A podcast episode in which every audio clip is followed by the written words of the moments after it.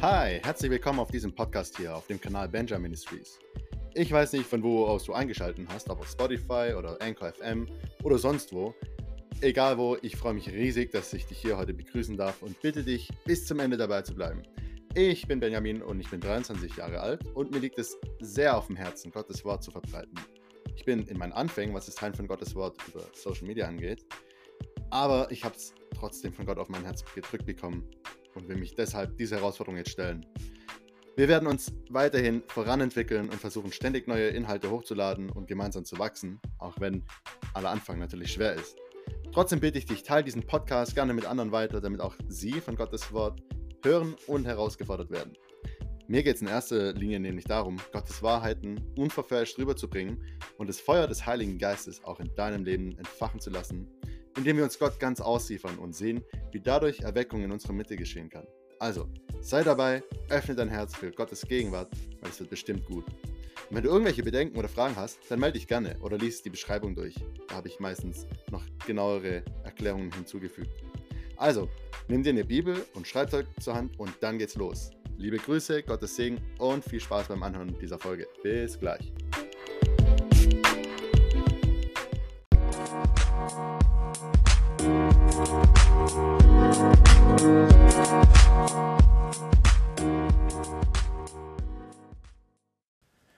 Heiliger Vater, bewahre sie in deinem Namen, die du mir gegeben hast, damit sie eins seien, gleich wie wir. Als ich bei ihnen in der Welt war, bewahrte ich sie in deinem Namen, die du mir gegeben hast. Die habe ich behütet, und keiner von ihnen ist verloren gegangen, als nur der Sohn des Verderbens, damit die Schrift erfüllt würde. Nun aber komme ich zu dir und rede dies in der Welt, damit sie meine Freude in sich völlig haben. Ich habe ihnen dein Wort gegeben, und die Welt hasst sie, denn sie sind nicht von der Welt, gleich wie auch ich nicht von der Welt bin. Ich bitte nicht, dass du sie aus der Welt nimmst, sondern dass du sie bewahrst vor dem Bösen. Sie sind nicht von der Welt, gleich wie auch ich nicht von der Welt bin. Heilige sie in deiner Wahrheit, dein Wort ist die Wahrheit. Gleich wie du mich in die Welt gesandt hast, so sende auch ich sie in die Welt, und ich heilige mich selbst für sie, damit auch sie geheiligt seien in Wahrheit.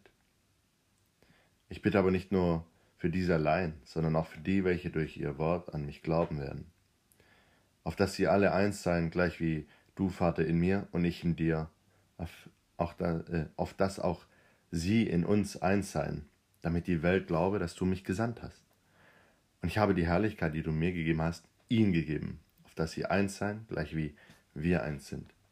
Ich in ihnen und du in mir, damit sie zu vollendeter Einheit gelangen und damit die Welt erkenne, dass du mich gesandt hast und sie liebst, gleich wie du mich liebst. Jo, das war eine Textstelle aus Johannes 17. Und heute möchte ich äh, wirklich mit dir über ein Thema reden, das mir schon seit Monaten auf dem Herzen liegt. Ähm, ich nenne es einfach mal nicht von dieser Welt. Und warum ich das ein wichtiges Thema finde, halt einfach die Begründung, dass ich sehe, wie die Bibel uns sagt, also das Wort Gottes, dass wir uns von der Welt als Fremdlinge, also in dieser Welt als Fremdlinge verstehen sollen. Ähm, jetzt ist natürlich, wenn wir an Welt denken, an dieses Wort Welt, denken wir natürlich hier an unsere bewohnte Erde. In der Bibel finden wir aber verschiedene Bezeichnungen. Es gibt einmal die Bezeichnung für Welt für, von Aion. Das wird zum Beispiel benutzt ähm, im Griechischen, um zu sagen, der von Ewigkeiten zu Ewigkeiten oder der von Weltzeit zu Weltzeit lebt. Oder es gibt das Wort ähm, Ökumene. Das kennen wir zum Beispiel aus dem ökumenischen Gottesdienst. Kriegt jetzt auch einen ganz anderen äh, Touch, dieses Wort. Also da geht es dann eher so um die einheitliche Welt. Und dann gibt es noch das Wort Kosmos. Und das ist, was wir hier in diesem Text vorfinden. Kosmos und Ökumene sind sich ziemlich ähnlich. Ich bringe jetzt mal die Definition von Kosmos. Das ist einfach ein Wort, um zu beschreiben, dass es die bewohnte, leb, äh, belebte Erde ist, mit der Menschenfamilie sozusagen, die gegen den wahren äh, Schöpfergott in Feindschaft steht. Genau, so viel zur Definition erstmal und genau. Was ich jetzt mit euch heute durchgehen möchte, ist, warum dieses Thema nicht von dieser Welt gerade heute so enorm wichtig ist.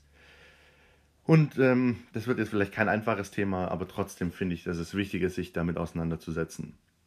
Okay, wir Menschen, wenn wir uns wirklich Jesus zuwenden, dann sind wir erstmal in dieser Welt. Das heißt, wir gehören zu diesem ganzen kaputten, korrupten System an, das sich selbst in den Untergrund treibt. Ja, das sehe ich so. Und das einfach gefallen ist. Das ist wirklich, was wir hier draußen sehen, auch wenn wir die schönste Naturlandschaften haben können. Ich meine, ich habe schon so viele schöne Orte an dieser Erde sehen dürfen und bin auch wirklich dankbar dafür. Aber wir müssen uns trotzdem vor Augen halten, das ist die gefallene Welt. Und das äh, müssen wir uns nicht schönreden, aber wenn wir wirklich Jesus angenommen haben, dann haben wir diese himmlische Zuversicht und diese Hoffnung, dass er eines Tages einen neuen Himmel und eine neue Erde schaffen wird. Okay. Aber wenn wir nicht zu Jesus dazugehören, dann gehören wir noch zu diesem äh, System hier in der Welt, wie gesagt. Und der Apostel Paulus schreibt es in Epheser 5, ist es? Nee, es ist in Epheser 2, tut mir leid. Da beschreibt er das, dass wir auch eins zu den Söhnen des Ungehorsams gehört haben. Also ähm, auch euch, die ihr tot wart, durch Übertretungen und Sünden, in denen ihr einst gelebt habt nach dem Lauf dieser Welt, gemäß dem Fürsten, der in der Luft herrscht, dem Geist, der jetzt in den Söhnen des Ungehorsams wirkt. Das heißt, da ist ein Geist, der in der Luft wirkt hier, also wieder aufs Geistliche übertragen, und der wirkt in den Menschen, die zu diesem System gehören, den Ungehorsam gegen Gottes System oder gegen das Reich Gottes. Und solange wir zu diesem System hier gehören, dann werden wir von diesem System missbraucht und wir werden von diesem System ganz einfach beeinflusst. Da kann man nichts dagegen machen. Das ist so. Da braucht äh, kein Mensch sagen, ich bin unabhängig oder ähm, ich mache genau das, was ich möchte, weil das sind einfach Lügen, die dieser Feind, und das ist der Teufel, den Menschen eingebläut hat. Es ist nun mal der Geist oder der Fürst, der über diese Welt herrscht. Und Jesus sagt es auch. Ähm, es ist äh, der Fürst dieser Welt äh, regiert, aber gegen mich hat er nichts. Das sagt er irgendwo im Johannes-Evangelium. Und wenn wir uns das vor Augen halten, dass diese Welt vom Fürst, also vom äh, Satan regiert wird, dann wirft es auch ganz anders unseren Blick auf alles Mögliche, auf die ja, politischen Geschehen und auch ähm, auf die gesellschaftliche Entwicklung und so weiter. Wieso? Der Teufel ist der Vater der Lüge, sagt Jesus in Johannes 10. Und das, oder Johannes 8, tut mir leid, ähm, das, was er redet, ist die Lüge. Und diese Lüge, damit verhöhnt er erstens Gott natürlich, weil Gott ist die Wahrheit, aber zweitens verführt er auch die, die Menschen. Deswegen wird er der Verführer des Erdkreises genannt. Und mit diesen Verführungen leidet er die Menschen fehl. Und ein Instrument, das er hat, ist eben einfach die Sünde. Die Sünde ist auf dieser Welt und er will die Menschen zur Sünde verleiten, weil die Sünde ist das Gegenteil der Gerechtigkeit. Der Johannes beschreibt das so: alles, was nicht Gerechtigkeit ist, das ist Sünde. Und da möchte der Fürst dieser Welt uns alle hineinziehen. Er möchte wirklich, dass wir ihn am Ende anbeten, weil ebenfalls im Johannesbrief heißt es, wer nicht aus Gott ist, der ist vom Teufel und äh, der tut die Sünde. Das ist eine klare oder heftige Polarisierung, aber so steht das in der Bibel. Und wir wollen jetzt wirklich drauf äh, schauen mal, wie wir wirklich uns von diesem System komplett lösen können und warum das wichtig ist. Lass uns das mal Stück für Stück durchgehen. Ich habe jetzt gerade genannt aus dem Johannesbrief, Johannes 17, wo Jesus das hohepriesterliche Gebet betet und sagt, Vater, ich heilige mich für sie, damit sie in mir geheiligt werden und ähm, ich äh, nehme sie aus dieser Welt oder ich möchte, also er nimmt sie nicht wortwörtlich aus dieser Welt, sondern er nimmt sie aus dieser Welt, dass sie nicht mehr diesem System der Welt angehören, weil sie Jesus angehören. Und die Welt hasst sie, weil sie auch mich gehasst hat, die Welt. Und darauf jetzt zu schauen, was die Welt tatsächlich gegen Jesus hat oder warum sie ihn hasst, da müssen wir einfach jetzt das, was wir gerade angeführt haben, durchdenken weiter. Okay, das sind zwei Reiche, die miteinander im Krieg sind, das sagt Jesus ganz klar. Es gibt einmal das Reich des Lichts und es gibt das Reich der Finsternis. Das Reich des Lichts dominiert aber das Reich der Finsternis. weil Gott über allem steht. Und da brauchen wir uns nichts vormachen. Er steht über dem Teufel, er steht über der Welt und so weiter. Aber es ist noch nicht die Zeit jetzt, dass Gott eingreift, weil er hat noch die Gnade offen, dass sich alle Menschen umwenden können und zu Jesus kommen und um Vergebung der Sünden bitten und sich erneuern lassen durch sein Leben, durch die Annahme des Kreuzeswerk von Golgatha. Genau. Okay, wir haben gesehen, der Teufel, der lügt, der verführt die Erde und uns ist es aufgetragen, uns zu lösen von diesem System. Und das können wir nur durch Jesus Christus. Also er zieht uns heraus, aber wie tut er das? Das ist so, dass er uns erneuern möchte durch die Erneuerung unserer Sinne. Gehen wir dazu einfach mal zu Römer 12 gemeinsam. In Römer 12, da lesen wir, dass Paulus an die Römer schreibt, ähm, weil Gott so barmherzig ist, fordere ich euch nun auf, in Vers 1, liebe Brüder, euch mit eurem ganzen Leben für Gott einzusetzen. Es soll ein lebendiges und heiliges Opfer sein, ein Opfer, an dem Gott Freude hat. Das ist ein Gottesdienst, wie er sein soll. Deshalb orientiert euch nicht am Verhalten und an den Gewohnheiten dieser Welt, sondern lasst euch von Gott durch Veränderung eurer Denkweise in neue Menschen verwandeln dann werdet ihr wissen, was Gott von euch will. Es ist das, was gut ist und ihn freut und seinen Willen vollkommen spricht. Ja, im Auftrag Gottes warne ich jeden von euch. Seid ehrlich in eurem Urteil über euch selbst und messt euch daran, wie viel Glauben Gott euch geschenkt hat. So wie euer Körper viele Teile und jeder Körperteil eine besondere Funktion hat, so verhält es sich auch mit dem Leib Christi. Wir sind alle Teile seines Leibes und jeder von uns hat eine andere Aufgabe zu erfüllen. Erstmal dazu. Was schreibt Paulus hier? Er sagt, weil Gott so barmherzig ist, und das hat er die ersten Kapitel hat er das angeführt. Er hat in den ersten acht Kapiteln, erstmal die 9, 10 und 11, da geht es ein bisschen mehr um Israel, aber in den ersten acht Kapiteln vom Römerbrief, da führt er genau an, warum wir einen Erlöser brauchen, warum diese Welt kaputt ist dass die Menschen das Gute durch die, durch die Ungerechtigkeit ausgetauscht haben, die Wahrheit durch die Lüge und so weiter. Und dann geht er den Weg durch, wie wir wirklich zu Gottes Gnade gelangen können, weil die Gnade Gottes zu uns gekommen ist. Und weil wir durch Jesus ein neues Leben haben in Christus. Römer 6, 7 und 8, das sind Kapitel, die wirklich intensiv äh, sind und wirklich intensiv auch aufzeigen, wie die Gnade Gottes ist. Und jetzt in Kapitel 12 kommt er zu dem Schluss, aus dem, was alles passiert ist, in Kapitel äh, 1 bis 8, sagt er auf einmal, weil Gott so barmherzig ist. Und dann fordert er uns auf, dass wir uns mit unserem ganzen Leben, in einer anderen Übersetzung heißt es mit dem ganzen Körper oder ganzer Leib, Gott zur, äh, für Gott einzusetzen. Es soll ein lebendiges, ein heiliges Opfer sein.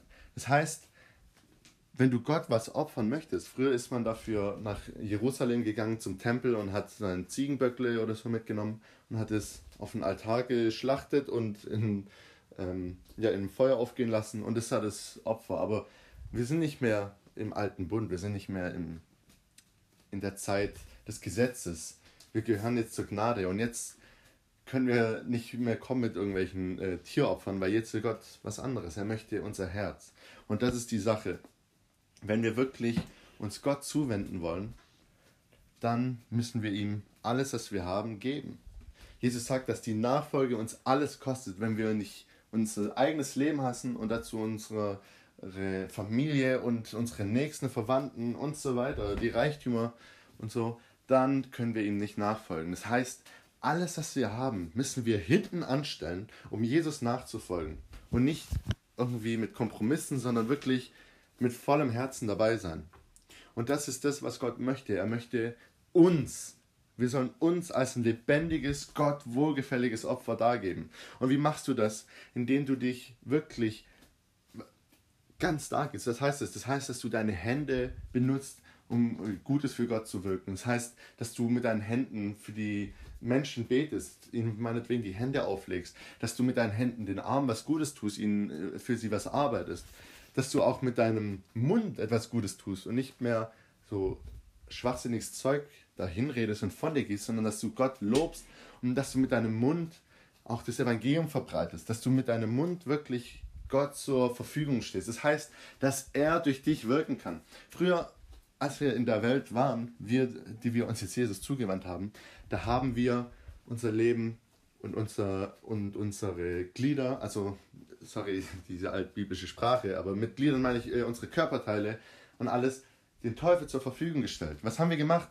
Ich habe schon geklaut, ich habe viele schlechte Dinge gemacht, aber das war, als ich mein Leben dem Teufel sozusagen, und, als mein Leben dem Teufel untergestellt war. Und warum? Weil ich zu dem System dieser Welt gehört habe. Und wir machen nachher noch einen kleinen Ausflug, was zu diesem äh, System dieser Welt gehört. Aber jetzt bin ich nicht mehr, gehöre ich nicht mehr zu diesem System im Namen Jesu, weil mich Jesus herausgekauft hat und weil ich durch ihn ins Leben in himmlischen Reich eingegangen bin. Das heißt nämlich in Johannes 3, dass keiner ins Reich Gottes hineinkommen kann, es sei denn, dass er äh, durch den Heiligen Geist, der ihn dort hineinzieht. Also du kannst die Erneuerung nicht selber bewirken. Und da kommen wir gerade zum nächsten Schritt in diesem Textabschnitt. Das ist ein Gottesdienst, wie er sein soll. Deshalb orientiert euch nicht am Verhalten und an den Gewohnheiten dieser Welt, sondern lasst euch von Gott durch Veränderung eurer Denkweise in neue Menschen verwandeln. Dann werdet ihr wissen, was Gott von euch will oder was Gottes Wille für euch ist. Das heißt, wenn du wirklich umkehren möchtest und wenn du wirklich Jesus annehmen möchtest und wenn du wirklich Jesus zu deinem König machen möchtest und aus diesem System dieser Welt herauskommen möchtest, dann musst du deine Denkweise verändern. Du kannst heute sagen, Jesus, ich gebe dir alles hin, Herr Jesus, aber wenn du nicht wirklich in diese Erneuerung hineintrittst, wenn du nicht wirklich verstehst, dass dein ganzes Denken erneuert werden muss, weil es so verseucht ist von dieser Denkweise in dieser Welt, dann wirst du maximal einen Monat, vielleicht auch zwei Monate oder so durchhalten, aber danach wirst du keinen Bock mehr drauf haben. Weil es geht nicht. Du bist in einem System, das dich an sich ziehen möchte, das kaputt ist, das korrupt ist und das uns Menschen einfach anspricht, weil wir gefallene Wesen sind. Und wir können nur aus diesem gefallenen Zustand rauskommen, wenn wir Jesus wirklich voll und ganz annehmen und wenn wir wirklich uns darauf verlassen, was er vorbereitet hat. Ja, Mann. Und wie findet diese Veränderung statt? Naja, ganz einfach. Wir laden den Heiligen Geist ein. Also wir nehmen Jesus auf in unser Leben. All denen, die ihn aufgenommen haben, denen gab er das Recht, Kinder Gottes zu sein. Und dadurch empfangen wir seinen Geist. Er sagt, mein Geist gebe ich euch. Ich lasse euch nicht als Weißen zurück. Johannes 5, 14 oder 16. Und durch seinen Geist erfahren wir die Umwandlung. Weißt du, was Umwandlung heißt? Das heißt Metamorphosis, glaube ich. Und Metamorphosis, wenn du dich in Biologie auskennst, ist es der Prozess, wie eine Raupe in einen Schmetterling umgewandelt wird. Okay, in diesem Prozess. Und in diesem Prozess befinden wir uns auch, dass wir ständig umgewandelt werden in sein Bild von Herrlichkeit zu Herrlichkeit. 2. Korinther 3. Okay? Das heißt, es ist etwas, worauf ich mich einlassen muss. Ich muss die Lügen mit der Wahrheit austauschen. So beginnt die Veränderung deiner Denkweise. Okay, du musst dein ganzes Denken ändern. Und warum? Weil, wie vorhin schon angeführt, weil wir in einer korrupten, kaputten Welt leben, wo der Satan regiert, der die Lüge ausbreitet und zwar in die Köpfe der Menschen. Die Menschen wissen nicht mehr, was gut, was recht ist. Wirklich, schau doch mal in unsere Gesellschaft hinein, schau doch in die Welt.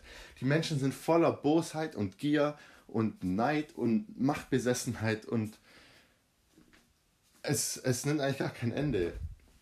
Aber wir Menschen, die wir wirklich an Jesus festhalten, wir haben diese Zuversicht, dass er für Gerechtigkeit sorgen wird und dass er kommt und dass er die Menschen zu sich zieht, die er auserwählt hat, um mit ihnen zu herrschen. Okay. Dann denken wir einfach mal drüber nach, wie können wir denn unser Denken erneuern durch Wahrheit? Und ich hatte vorhin ja angefangen mit Johannes 12. Und in Johannes 12 finden wir es nochmal. Nämlich sagt Jesus, wie du mich in die Welt gesandt hast, so sende ich sie in die Welt. Und ich gebe mich für sie hin, ganz für sie hin, damit auch sie durch die Wahrheit ganz dir gehören. Ich bete nicht für diese Jünger, sondern auch für die, für alle die, die durch ihr Wort an mich glauben. Also Jesus betet Erstens für die, die direkt äh, mit ihm waren, also Petrus, Johannes und so weiter, seine Jünger, aber auch die, die danach durch sie gläubig werden sollten. Dass sie wirklich, hier haben wir es, durch die Wahrheit, durch die Wahrheit zur Einheit gelangen und die Wahrheit erkennen. Und durch die Wahrheit ganz zu Gott gehören. Sorry, ich bin gerade im Text verrutscht. Genau. Und den Vers, den ich gerade gesucht habe, heilige sie in deiner Wahrheit. Dein Wort ist Wahrheit. Heiligung ist gerade dieser Prozess, den ich gemeint habe, die Erneuerung. Metamorpho, Metamorphoia oder wie das heißt im Griechischen. Und ja, Jesus verspricht uns dann, ich habe ihnen dein Wort gegeben, also er hat uns die Wahrheit gegeben und die Welt hasst sie. Also die Welt hasst uns, wenn wir nicht mehr zur Welt gehören denn sie sind nicht von der Welt, gleich wie auch ich nicht von der Welt bin. Das heißt, wenn wir uns wirklich von dieser Welt abwenden, dann hasst sie uns. Deswegen ist Jesus am Kreuz gestorben, weil die Welt hasst Jesus. Die Welt hasst Jesus. Schreib dir das hinter die Ohren. Du kannst den Menschen erzählen, dass du Buddhist bist, dass du Muslim bist, dass du dies oder jenes bist. Das finden sie okay. Aber wenn du sagst, dass du an Jesus glaubst, dann ist es schon mal kritisch. Sobald du den Namen Jesus erwähnst und wenn du dann sagst, dass Jesus der Weg, die Wahrheit und das Leben ist, dann ist Feierabend. Dann werden die meisten auf die Barrikaden gehen und dann geht es richtig los, weil das können die nicht akzeptieren. Ich kann dir das äh, ähm, anhand von einer Geschichte erzählen, die ich gehört habe. Eine Frau, die verheiratet war mit ihrem Mann, die hat ein Kind und sie ist zur Wahrheit gelangt sozusagen. Also nicht nur sozusagen, sondern tatsächlich. Sie hat Jesus in ihr Leben aufgenommen und ihr Mann war damit nicht einverstanden. Und die hatten eine kleine Ehekrise und dann hat der Mann äh, versucht ihr das auszureden und so. Und sie ist aber fest dran geblieben an diesem Wort. Und ja, sie waren gemeinsam ähm, am Abend gemeinsam zusammen und haben geredet und er hat ihre Hand gehalten und sie war trotzdem, ähm, sie war gerade am Bibellesen und dann hatten sie sich unterhalten und am Ende sagt der Mann, okay, aber sag doch einfach, dass Jesus ein Weg ist und nicht, dass er der Weg ist. Und da war sie an der Entscheidung, wo sie hätte sagen können, ja, es ist halt nur ein Weg, oder bleibe ich bei der Wahrheit, die ich aus Gottes Wort habe? Und sie hat gesagt, nein, er ist der Weg. Dann hat er ihre Hand losgelassen und am nächsten Tag ist er, soweit ich weiß, ausgezogen und hat die Scheidung eingereicht. Und das ist das, was Jesus meint, dass die Nachfolge eben nicht einfach so Larifari wird. Man, es kostet alles. Es hat die Apostel hat ihr Leben gekostet, die Nachfolge, die Verkündigung von Gottes Wort. Und Jesus hat so enorm ans Kreuz genagelt, dass er wirklich, weißt du, was das überhaupt bedeutet, sein Leben Gott hinzugeben? Das bedeutet, dass du ab sofort die Seiten wechselst, dass du ab sofort von einem Reich ins andere gehst.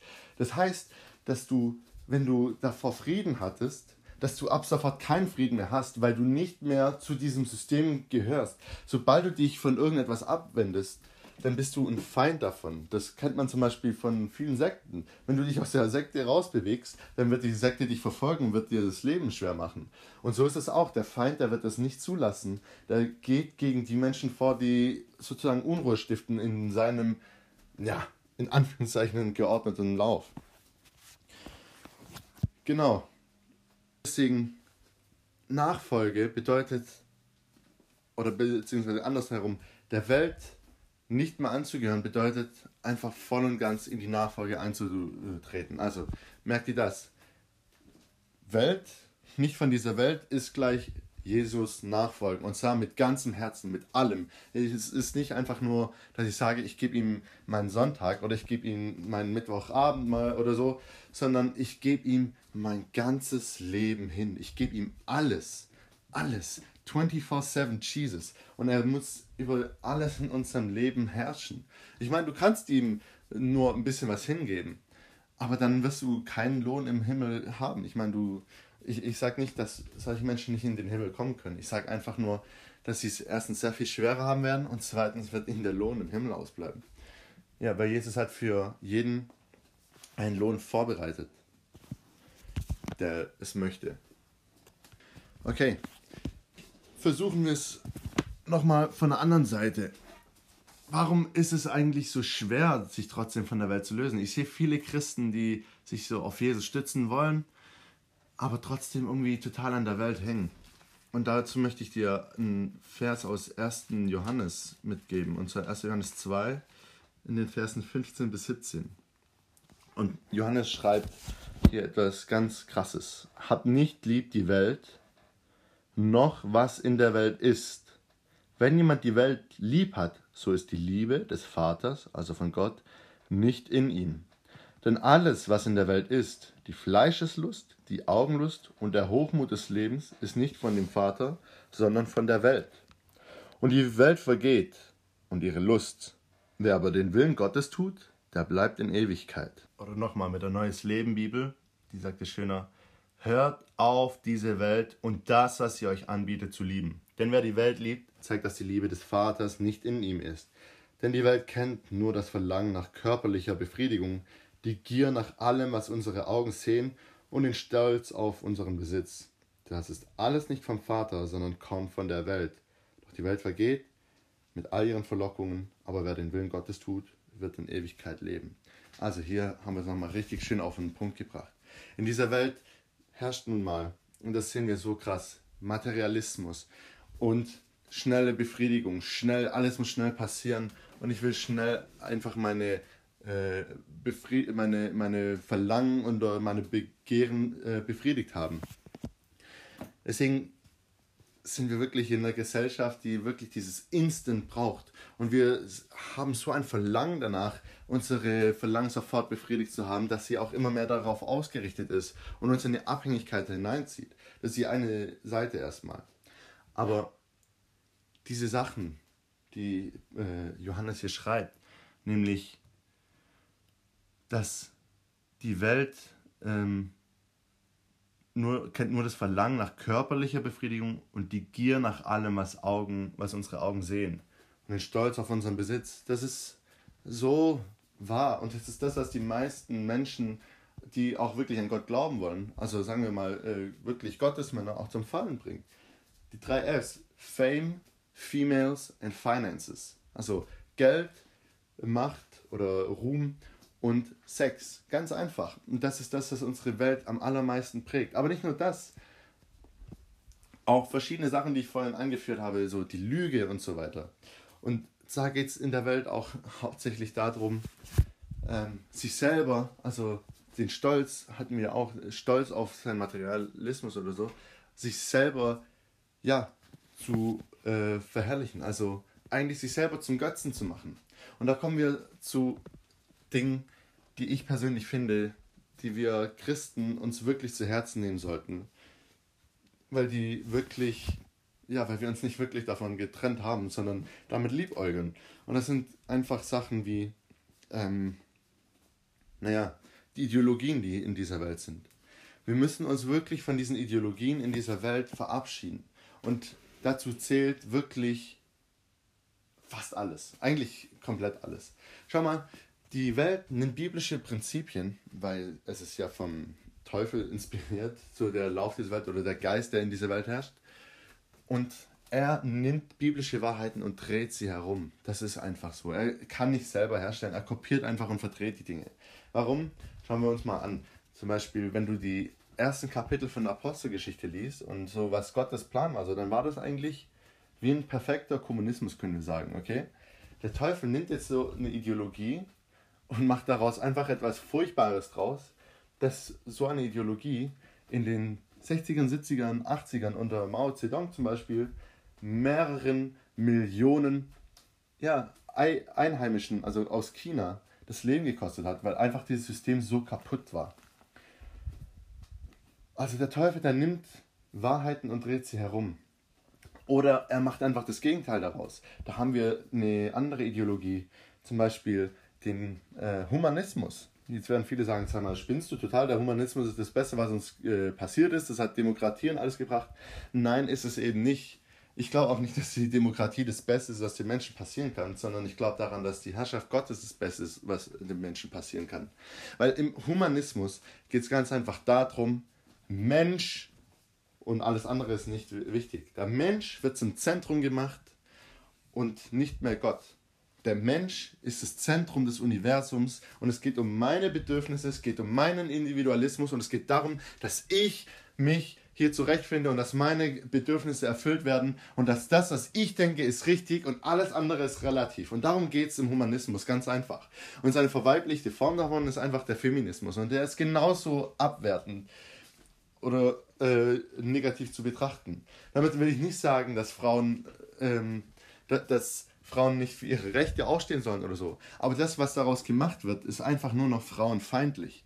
Weil die Frauen werden so polarisiert, dass sie sein müssen wie die Männer, obwohl Gott dem Mann und der Frau verschiedene Aufgaben aufgetragen hat und sie zu zwei verschiedenen gleichwertigen, wichtigen Instrumenten in seinem Reich haben möchte. Aber das, was in der Welt passiert, ist einfach nur alles zu perversionieren und die Rangordnung Gottes in Frage zu stellen.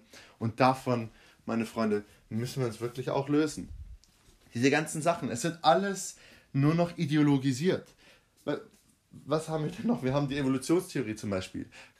Allein das Wort, es ist eine Theorie, sie ist nicht bewiesen, sie sagt gar nichts aus. Es ist nur eine Theorie, die auf völlig fehlerhaften äh, sogenannten Beweisen beruht, die eigentlich schon längst hätten rausgenommen werden müssen. Aber sie werden trotzdem noch an der Schule gelehrt, weil es geht um eine Ideologie und um den Menschen klarzumachen, dass es keinen Gott gibt und dass alles relativ ist und den Menschen wieder zur Krone der Schöpfung zu machen.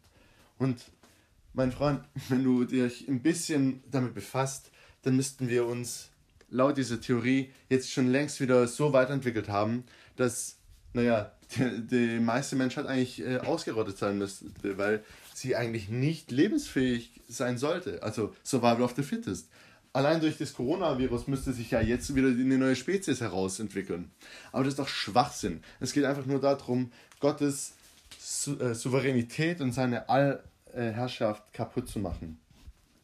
Und ich könnte weitermachen mit dem ganzen Klimawahn und so weiter. Das hat nichts damit zu tun, dass ich nicht glaube, dass die, das Klima sich verändert. Das glaube ich sehr wohl, wenn man rausschaut. Aber es wird auch ideologisiert. Und es wird einfach instrumentalisiert, um auch einen Gedanken durchzudrücken. Und es geht tatsächlich einfach darum, nicht darum, äh, auch das Klima kaputt zu machen, weil ich finde es eigentlich traurig, dass der Feind das zum Instrumentalisieren benutzen kann. Weil letzten Endes ist es unsere Aufgabe, auch als Christen, diesen, äh, ja, ich meine, auch für nachhaltige Nachhaltigkeit zu sorgen, ein Stück weit.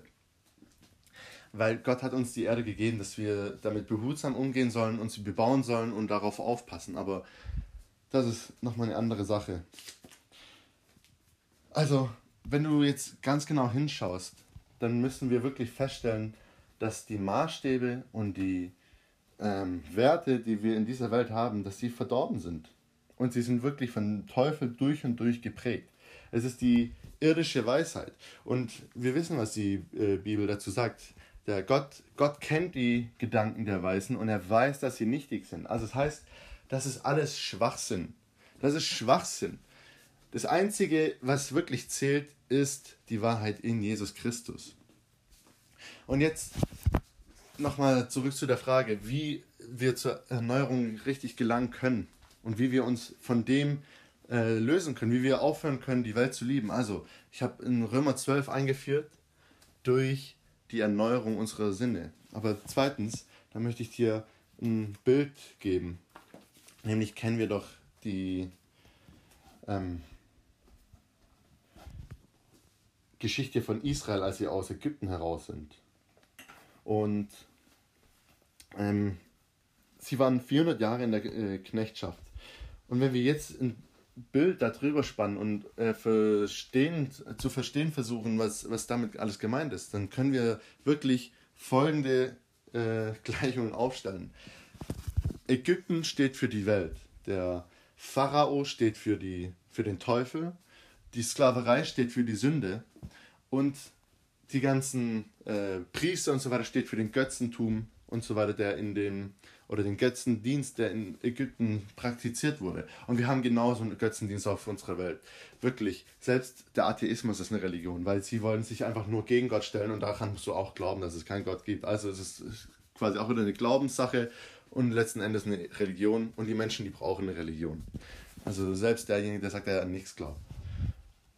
Und wenn wir jetzt dieses Bild sehen, dann sehen wir, der einzige Weg aus Ägypten raus und dass wir nicht unter das Gerücht, Gericht kommen, das über Ägypten gekommen ist, ist erstmal das Blut Jesu anwenden.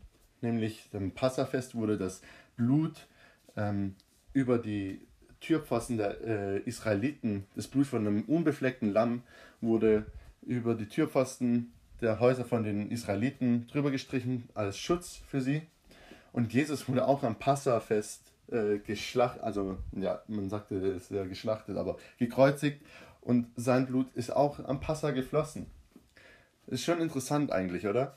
Die, diese, ähm, ja, die, diese Parallelität einfach.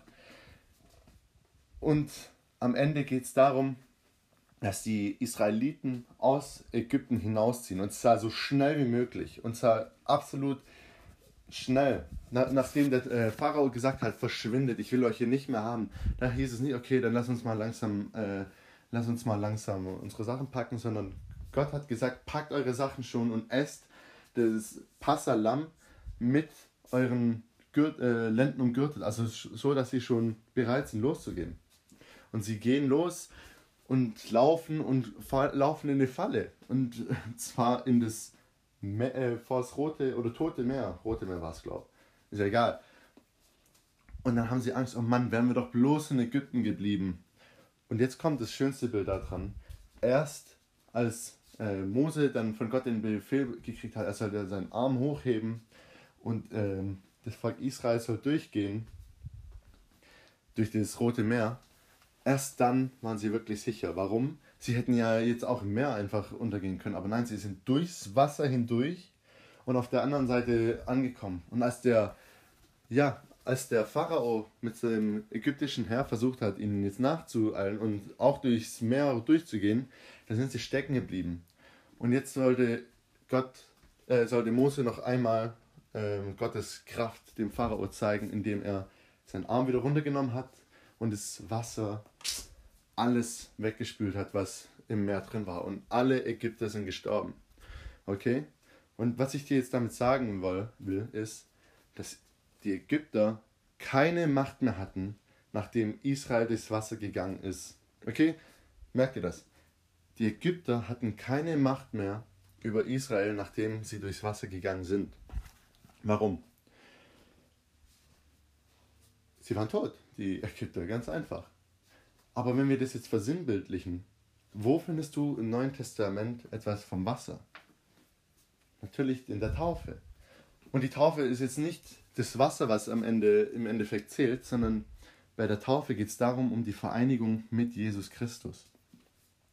Und bei dieser Vereinigung geht es darum, dass du dein altes Leben abgelegt hast, dass du wirklich erkannt hast, dass du mit Jesus gekreuzigt bist und dass du erkannt hast, dass in dir selber nichts Gutes ist, und dass du wirklich deine ganze Hoffnung auf Jesus legst und wirklich nur darauf vertraust, dass das, was er getan hat, genug ist. Ich möchte dir wirklich ans Herz legen, diese Entscheidung zu treffen, weil Jesus ist an, ans Kreuz gegangen, damit er deine und meine Schuld trägt. Okay? Und für viele hört das Evangelium da schon auf, aber nein, er ist ans Kreuz gegangen, um das Gericht für dich und für mich zu tragen. Er ist ans Kreuz gegangen, um vom Segen, äh, vom Fluch zum Segen überzugehen. Also um uns diesen, diesen ähm, äh, äh, Zweck zu geben, also uns das zu schenken, dass wir vom Fluch zum Segen übergehen können, weil wir haben alle das Gebot Gottes, die Gesetze Gottes missachtet und waren unter dem Fluch. Aber Jesus wurde dann für uns zum Fluch, dass wir zum Segen vorangehen können. Und noch vieles mehr. Jesus ist ans Kreuz gegangen, um deine und meine Krankheiten zu tragen. Und Jesus ist ans Kreuz gegangen, um die Finsternis und die Welt ein für alle Mal zu besiegen. Also diese ganzen Ideologien, die ich vorhin genannt habe, wo wahrscheinlich der ein oder andere jetzt schon abgeschalten hat, weil er das zu krass findet. Aber so ist es nun mal. Diese ganzen Ideologien, die sind zertrümmert und zwar mit dem Kreuz. Jesus hat gesagt, ich werde der Schlange den Kopf zertreten und das hat er gemacht auf dem Kreuze von Golgatha. Und um das Ganze noch viel schöner zu machen, bist du mit ihm am Kreuz da gehangen.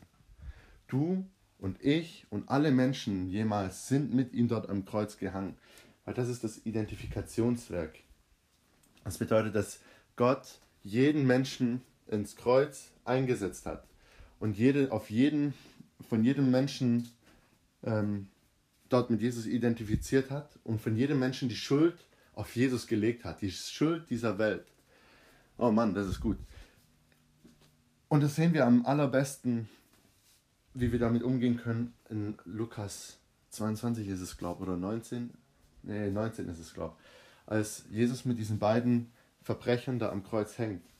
Die beide sind mit ihm dort gehangen. Und deswegen gibt es nur zwei Arten von Menschen in dieser Welt. Es gibt die, die es annehmen wollen und es gibt die, die es nicht annehmen wollen. Beide haben gesündigt, beide waren böse. Aber einer hat es erkannt, dass seine ganze Hoffnung in Jesus hängt. Und Jesus hat zum einen gesagt, glaube mir, du wirst mit mir im Paradies sein. Weil er hat erkannt, dass er es verdient, am Kreuz zu hängen, der andere aber nicht. Weil unsere Schuld so groß ist, dass wir es wirklich verdient haben. Aber der, der von keiner Sünde wusste, den hat Gott zur Sünde gemacht. Und jetzt durch dieses Leben, das Jesus am Kreuz ja, für uns hingelassen haben, sollen wir wirklich das verstehen, dass wir auch unser Kreuz auf uns nehmen sollen, wenn wir ihm nachfolgen wollen. Das bedeutet, Jesus sagt, wer mir nachfolgen will, der muss sein Kreuz auf sich nehmen und sich selbst verleugnen. Dass du all das, was dich an dieser Welt hält, alles das, was dich selber ausmacht, dein ganzer Stolz, dein ganzes äh, Sein, keine Ahnung, was für einen Job du hast, der so super bezahlt wird vielleicht, dass du das alles um Jesu Willen an den Nagel hängst. Okay? Er hat gesagt, nehmt euer Kreuz auf. Was ist das? Das ist so, als ob dir äh, heute jemand sagen würde, nimm deine Todesspritze auf dich oder deinen elektrischen Stuhl und folge mir nach. Ich meine, in den USA gibt es noch die, die Todesstrafe. Das ist es. Du sollst die Todesstrafe aufnehmen und ihm nachfolgen. Das heißt, du sollst dir selbst sterben. Du sollst dein Leben aufgeben um Jesu willen und ihm wirklich komplett anhängen. Und wie funktioniert das genau? Durch den Glauben. Du kannst jetzt ja nicht nach Jerusalem runtergehen und dich einfach selber umbringen, aber das sollst du auch gar nicht, weil Jesus hat das alles schon gemacht und es ist schon vollbracht. Das hat er gesagt, das sind die drei, ja, wahrscheinlich die drei wichtigsten Worte in dieser Weltzeit, niemals, also in dieser Zeit. Es ist vollbracht. Und damit hat er deine Schuld gesühnt und er hat dir ein neues Leben hingelegt. Weil jetzt, wenn du mit Jesus gestorben bist, dann kriegst du ein neues Leben. Dann ist der alte Adam, wie es Paulus schreibt, ist vergangen und der neue Adam findet seinen Platz oder äh, beginnt jetzt. Das bedeutet, dein altes Ich zählt nicht mehr. Das ist wirklich, da gehört viel dazu. Du musst dich selber aufgeben. Du musst alles, woran du hängst, das kostet dich wirklich alles. Und deswegen ist es nicht einfach so, kurz ein Sinner's Prayer zu beten und kurz mal auf die Knie zu gehen und ein bisschen Reuegefühle haben und am Montag gleich wieder weiterzumachen, sondern es ist wirklich, es kostet dich alles und es ist eine Entscheidung, die du jeden Tag neu auf dich nehmen musst die jedes Mal wieder neu mit Herausforderungen belegt sein wird. Aber wenn du wirklich dich erneuern lässt in deinem Denken, dann ist es möglich, das wirklich auch durchzuziehen und da dran zu bleiben. Weil das, was Gott für dich vorbereitet hat, ist so groß und so mächtig. Wir haben es auch gelesen. Dann werdet ihr wissen, was der gute und der schöne, ja, der schöne Wille Gottes für euer Leben ist. In Römer 12, Vers 2 oder 3. Abschließend möchte ich jetzt nämlich noch auf einen Punkt hinaus, was es mit dem Kreuz auf sich hat. Wir sind wirklich diejenigen, die mit Jesus gekreuzigt sind. Und wenn wir mit Jesus gekreuzigt sind und das annehmen für uns, also wenn wir das annehmen, so wie der eine, der mit Jesus gekreuzt wurde, gekreuzigt wird, zu seiner Rechten, glaube ich sogar, und uns wirklich auf sein Werk stützen, dann stützen wir uns auch darauf, dass wir das Gleiche sagen wie Paulus. Von mir aber soll es fern sein, mich zu rühmen, also mich für was äh, Besonderes zu äh, achten, als nur des Kreuzes unseres Herrn Jesus Christus, durch das mir die Welt gekreuzigt ist und ich der Welt. Denn in Christus Jesus gilt weder Beschneidung noch Unbeschnittensein etwas, sondern eine neue Schöpfung. Das heißt, das Kreuz ist das, was wir anwenden müssen, wenn wir von uns von dieser Welt lösen wollen. Das Kreuz ist das, was uns mit Jesus identifiziert und wodurch wir von dieser Welt gelöst werden können. Und auch von den Dingen, die in der Welt sind. Die aber Christus angehören, die haben das Fleisch gekreuzigt, samt den Leidenschaften und Lüsten. Das steht jeweils in Galater 5, Vers 23, 24 und in Galater 6, Vers 14 und 15. Ja, das ist das, was ich dir aufs Herz legen möchte. Nimm das Kreuz an und folge Jesus von Herzen nach. Und die Erneuerung wird sich wirklich in deinem, ja, in deinem Herzen wiederfinden, in deinem Denken. Und du wirst wirklich erkennen dürfen, was Gottes guter Plan und sein Wille für dich ist, weil er hat für jeden von uns einen Plan und einen Willen, den er durchsetzen möchte. Aber es gilt für uns, uns wirklich komplett zu lösen von dieser Welt und aufzuhören, mit ihr zu liebäugeln und uns von ihr beeinflussen zu lassen. Es geht darum, wirklich sein Kreuz auf sich zu nehmen und Jesus nachzufolgen, koste es uns, was es wolle. Und wenn du die Apostel siehst, dann siehst du, dass da so viel Leidenschaft dranhängt und so viel da geht es wirklich um Leben und Tod eigentlich. Und zwar auch von deinen Mitmenschen. Es geht wirklich um alles. Und wenn wir uns das bewusst machen, dann ist es doch einfach nur noch selbstverständlich, dass wir uns Gott komplett dargeben wollen oder hingeben wollen, als ein wohlgefälliges Opfer, unseren Körper ihm geben wollen, dass wir wirklich mit unseren Händen Kranke heilen wollen oder dass wir mit äh, unserem äh, Mund sein, sein Wort verkündigen wollen, dass wir wirklich für ihn in den Dienst treten wollen, weil er hat uns alle berufen. Deswegen hast du Great Commission, die große Kommission für alle Gläubige, in der er uns aussendet und uns mit Autorität und mit Kraft ausstattet. Also, das möchte ich auch dir heute mit auf, die, auf den Weg geben, mit aufs Herz legen und dich wirklich einladen, Jesus den ganzen Platz und den ganzen Raum in deinem äh, Leben zu geben. Ja.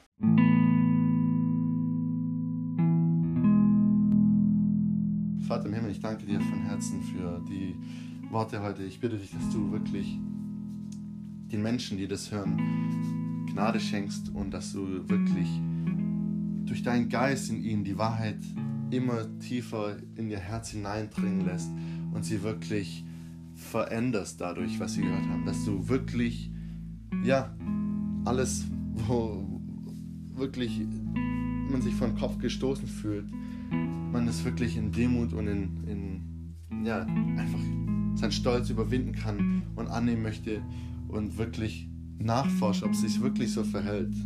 Vater, ich bitte dich wirklich von Herzen, dass du den Menschen eine Zuversicht gibst, sich von dieser Welt zu lösen und auf das Ewige zu schauen, auf dich, weil, ja, das heißt doch, wenn ihr mit Christus nun den Grundsätzen dieser Welt gestorben seid, so trachtet alle Zeit darauf, was Thron ist, sitzen zur Rechten Gottes. Und Herr, wir wollen jetzt wirklich unseren Blick wegwenden von dieser Welt, von allem, was hier abgeht und unseren Blick auf dich richten, Herr Jesus, der Anfänger und der Vollender unseres Glaubens. Und wir wollen wirklich voll und ganz dir unser Leben hinlegen und komplett surrendern. Ja, Herr Jesus, wir wollen wirklich komplett alles für dich aufgeben und auch wenn es uns das Leben kostet, wollen wir dir nachfolgen und darauf achten, was du für uns hast. Weil was sind schon diese äh, Erdenjahre, die wir hier haben? Vielleicht 70, 80 Jahre, aber die sind nichts verglichen zu der Ewigkeit, die wir bei dir haben. Und deswegen legen wir unseren Glauben in dich, Herr Jesus, und wir vertrauen darauf, dass du alles vollbracht hast und dass du einen guten Plan für uns hast und dass du uns berufen möchtest, in deinem Weingarten zu arbeiten.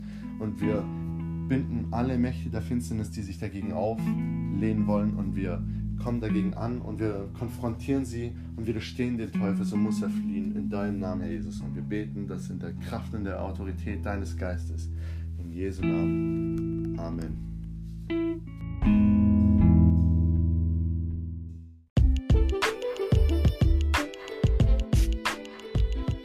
Vielen Dank, dass du eingeschaltet hast und dabei warst bis zum Ende.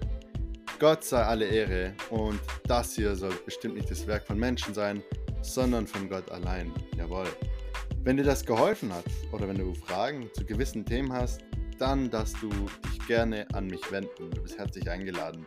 In der Beschreibung findest du meinen Kontakt mit Mailadresse. Einfach anklicken und lostippen.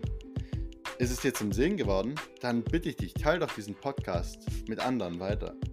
Du darfst mich auch gerne durch Gebet unterstützen und mir dabei helfen, dass dieser Podcast weiter im Leben bleibt und wir es schaffen, in einem rhythmischen Zyklus immer wieder neue Inhalte hochzuladen. Also, dann sagt mir nur noch, bleibt mir nur noch zu sagen, ciao und bis bald und prüf alles, das Gute behaltet. Bis dann.